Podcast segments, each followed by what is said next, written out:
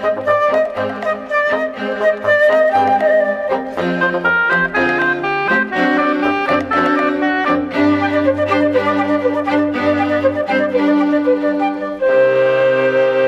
43ª questão proposta pela Science procura estabelecer uma relação entre a dinâmica de fluxos turbulentos, como é a água que sai com força de uma torneira, e o movimento de matéria granular, uma espécie de quarto estado da natureza.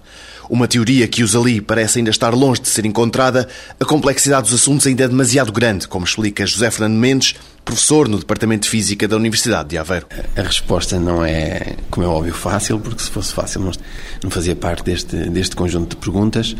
Assim, à partida, eu acho que não.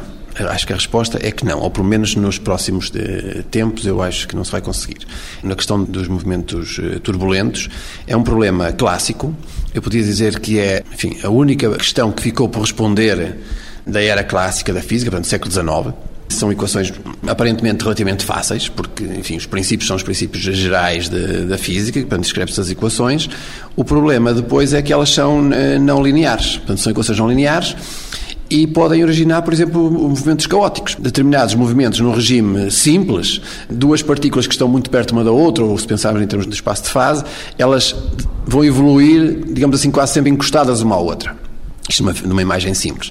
Quando o movimento é caótico, duas coisas que partem muito próximas podem imediatamente separar-se e nunca mais se encontrarem. E, portanto, isto quer dizer que, se este, mesmo que as condições iniciais sejam muito parecidas, o movimento por ser caótico, resultante pode ser muito diferenciado.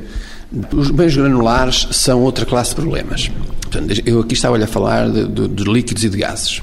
Os meios granulares, que também é uma área, e há quem considere que é o quarto estado da matéria, isto porquê? Porque quando ele tem as propriedades, quer dos líquidos, quer dos gases, quer dos sólidos. E, portanto, isso, isso torna muito mais complicado que qualquer um dos outros. E as pessoas, até por isso, por, por ter essas propriedades e outras, chamam-lhe o quarto estado da matéria. E, portanto, perceber o que é que está por trás, quais são as leis, quais é a dinâmica dos meios granulares, etc., não é um problema todo trivial. Até hoje ainda ninguém conseguiu escrever as equações, digamos assim, que regem o problema. É um problema, parece ainda mais complicado que o dos fluidos, embora sejam muito semelhantes. Em foco na próxima edição do 125 Perguntas, o tamanho dos genomas.